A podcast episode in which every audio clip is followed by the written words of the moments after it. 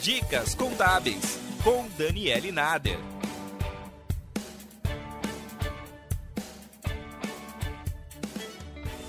As reclamações sobre golpes aplicados por entregadores de aplicativos de comida cresceram 186% em um ano, segundo dados divulgados pelo Procon de São Paulo. Para se ter ideia, de janeiro até maio foram 249 registros contra empresas como iFood, Rappi e Uber Eats. No episódio do podcast de hoje, você vai entender como funcionam esses golpes e como preveni-los. Os criminosos usam mochilas de entrega para se disfarçar e não chamar a atenção das vítimas.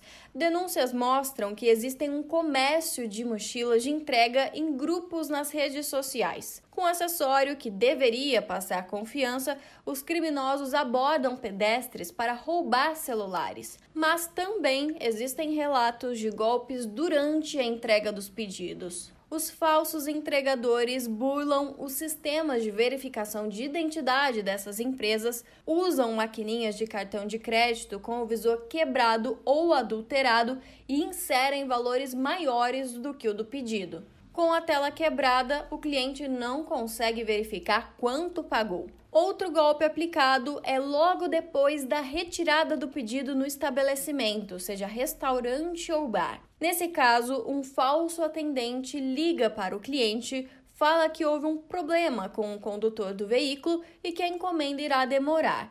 A saída oferecida para o consumidor é a troca do motorista por outro motoboy com a cobrança de uma taxa extra na entrega. Para evitar esse tipo de golpe, prefira pagar o pedido diretamente no aplicativo para não precisar usar maquininha.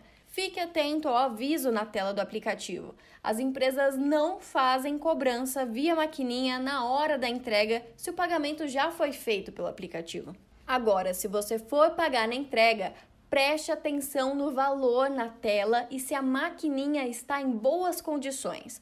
Se não for possível enxergar o valor, não faça o pagamento. E se for digitar sua senha, digite de uma maneira que outras pessoas não vejam. Por fim, se tiver o aplicativo de banco instalado no seu celular, cheque o valor cobrado pelo aplicativo assim que for possível.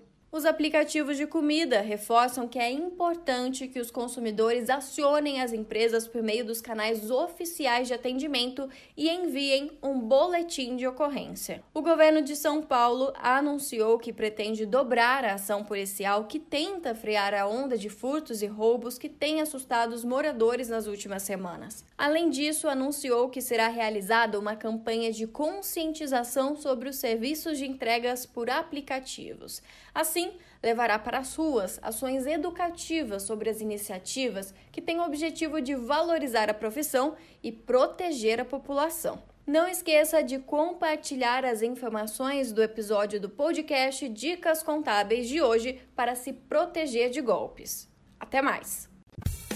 Acompanhe mais notícias em contábeis.com.br.